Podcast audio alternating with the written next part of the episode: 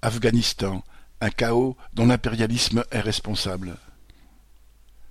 Le 15 octobre dernier, une mosquée chiite de Kandahar était visée par un attentat revendiqué par l'organisation État islamique Khorasan, EIK, branche locale de l'organisation État islamique, faisant au moins quarante-sept morts et quatre-vingts blessés.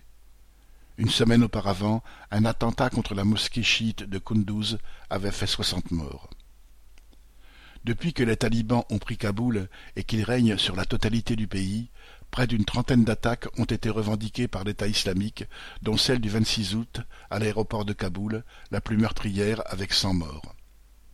Selon un rapport de l'ONU datant de juin dernier, de huit mille à dix mille djihadistes venus du Moyen-Orient, du Caucase et d'Asie centrale auraient rejoint l'Afghanistan ces derniers mois.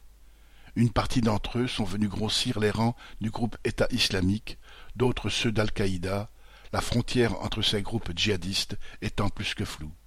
Tous ces groupes, y compris État islamique, sont le produit des guerres menées par les États-Unis avec la complicité des autres pays impérialistes au Moyen-Orient et en particulier en Irak à partir de 2003.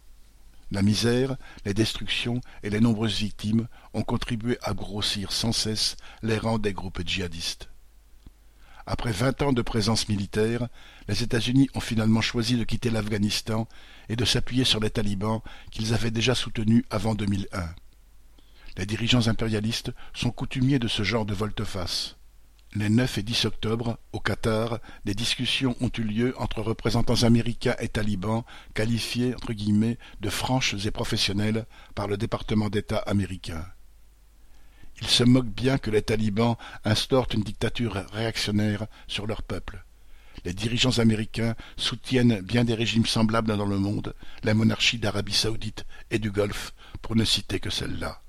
Pendant ce temps, la population, qui a subi quarante ans de guerre et est toujours la proie de bandes armées diverses régnant dans le pays, se retrouve au bord de la famine. La presse a rapporté des témoignages de parents qui vendent un de leurs enfants pour ne pas mourir de faim.